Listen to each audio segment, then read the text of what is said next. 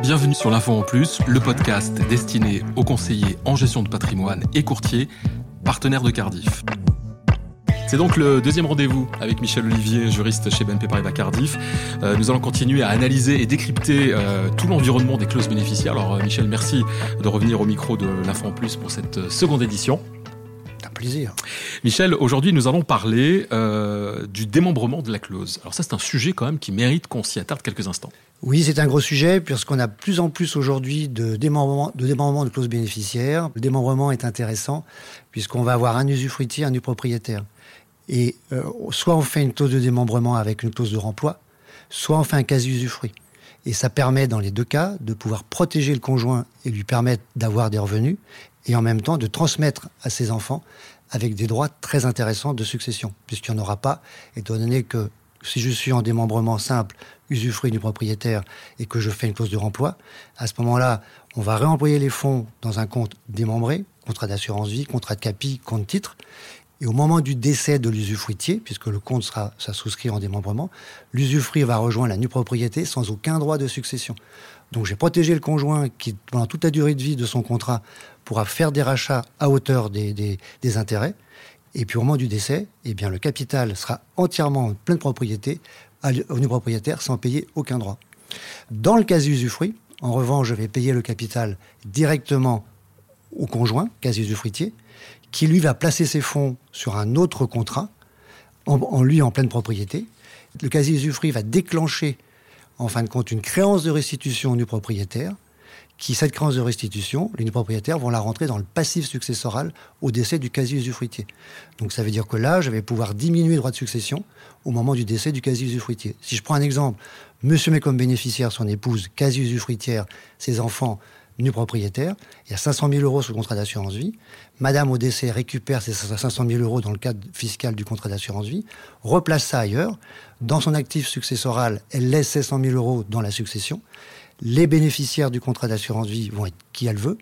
En revanche, les nus propriétaires vont pouvoir, dans le passif successoral, rentrer les 500 000 euros de leur créance de restitution. Et de ce fait, diminuer évidemment les montants des droits de succession de leur mère.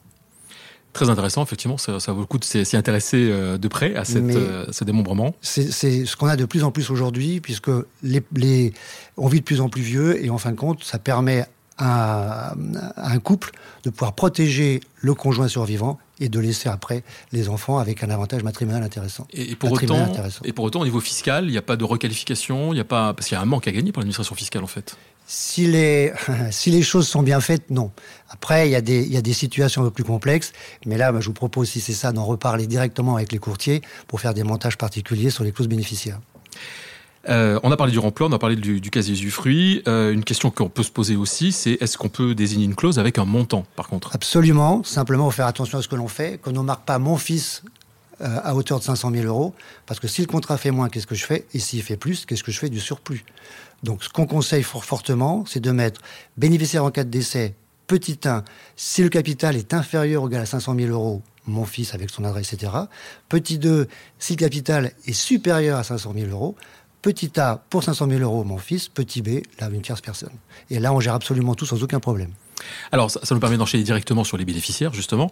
Euh, est-ce que quelqu'un qui, est nommé bénéficiaire d'un contrat peut renoncer à ce, bénéfice de contrat? Et en tout cas, euh, quelles sont les incidences que cela peut avoir? La renonciation est toujours possible à un contrat d'assurance vie en tant que bénéficiaire. Simplement, il faut savoir quand est-ce qu'elle est faite et de quelle façon elle est faite. Il faut savoir que pour être bénéficiaire, il faut être vivant au moment du décès de l'adhérent. Donc là va se poser, vont se poser plusieurs problèmes l'adhérent décède, je suis bénéficiaire du contrat, je suis vivant, et là se posent deux, situations. Soit j'accepte, entre guillemets, le contrat, soit je l'accepte pas. Donc la clause bénéficiaire, c'est mon conjoint à défaut mes enfants. Je renonce au bénéfice du contrat, je paye directement la clause par défaut que sont les enfants. Je suis vivant au décès de l'adhérent, je manifeste ma volonté de percevoir les capitaux à la compagnie d'assurance, qui va me payer les capitaux. Malheureusement, je décède avant qu'on m'envoie les capitaux, et là, Qu'est-ce qui se passe? La compagnie d'assurance va payer les héritiers de la personne qui a accepté, entre guillemets, le bénéfice du contrat avec droit de succession. En revanche, si je, suis bénéficiaire du contrat et qu'encore une fois je renonce sans, sans manifester ma volonté de percevoir les capitaux, à ce moment-là, je fais la clause bénéficiaire suivante. Donc la renonciation est très importante et la renonciation rebondit aussi sur la représentation bénéficiaire parce que là j'ai parlé de la clause bénéficiaire mon conjoint à défaut mes enfants, mais si je mets la clause bénéficiaire mes enfants et qu'un des enfants renonce, parce qu'il souhaite plutôt renoncer pour que ça aille à ses enfants, eh bien, si je n'ai pas précisé la représentation dans la clause bénéficiaire, elle ne jouera pas automatiquement, contrairement à la succession. Je prends un exemple. Je mets clause bénéficiaire mes enfants. J'ai trois enfants et je mets mes enfants à défaut mes héritiers. Il y en a un qui va renoncer, se disant ça ira aux héritiers. Mais comme la représentation n'est pas mentionnée, dans mes trois enfants, je ne paierai pas les héritiers de celui qui a renoncé, mais sa part sera répartie avec les deux autres enfants de premier rang. Ce qui posait des problèmes, évidemment, entre, entre les bénéficiaires. Donc ce que l'on conseille très fortement dans la clause bénéficiaire, c'est de mettre à chaque fois soit mes enfants, ou en cas de décès ou de renonciation de l'un d'entre eux, ses représentants, à défaut mes héritiers. Dans ces cas-là, je fais jouer à la fois la renonciation et à la fois le décès par la représentation. Et si j'ai plusieurs enfants nommément désignés, à chacun des enfants, on mettra mon fils un tel, ou en cas de décès ou de renonciation, ses représentants. Et à chaque fois, on met les 3 ou 4 ou 5 ou 10 bénéficiaires.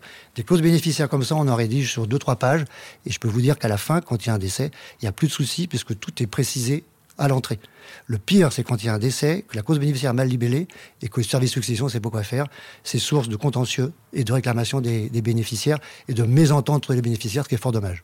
Donc là, ce que vous venez de dire, en quelque sorte, Michel Vie, on pourrait considérer ça comme ce qui devrait être la clause standard, la clause bénéficiaire standard euh, sur un contrat d'assurance vie, en fait. Exactement. La clause standard, c'est mon conjoint, à défaut mes enfants, ou en cas de décès ou de renonciation de l'un d'entre ses représentants, à défaut mes héritiers. Elle est longue, c'est vrai, mais quand elle est rédigée comme ça, je peux vous assurer que lorsqu'il y a un décès, tout est réglé il n'y a plus de problème. Qu'est-ce qui se passe dans les contentieux? Les juges vont aller chercher la volonté de l'adhérent. Difficile quand il est mort euh, et qu'il a souscrit 10 ans ou 15 ans avant de savoir ce qu'il a vraiment voulu. Donc vraiment, rédiger une clause bénéficiaire bien bordée, c'est d'abord transmettre un patrimoine, on est sûr, en respectant la volonté de l'adhérent, et ensuite éviter les soucis au décès. Très bien, Michel Olivier. Nous sommes arrivés au terme euh, de ce podcast consacré aux clauses bénéficiaires. On a essayé d'être le plus exhaustif possible.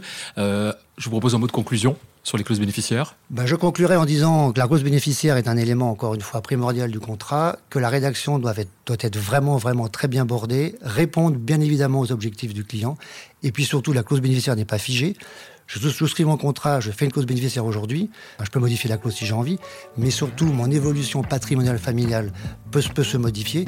Et résultat, au cours de la vie d'un contrat, il faut vraiment analyser la clause, la revoir, la réadapter aux besoins du client et puis adapter tout ça en fonction de la jurisprudence qui va aussi évoluer au cours. Merci Michel Olivier. Mais je vous en prie. Merci d'avoir écouté l'info en plus. Si vous avez aimé l'émission, n'hésitez pas à la partager avec votre réseau, à donner des étoiles. N'hésitez pas non plus à nous faire part de vos remarques, de vos questions, mais aussi des sujets que vous aimeriez aborder sur l'info en plus. Vous pouvez nous retrouver sur LinkedIn et Twitter sur les comptes Cardi France.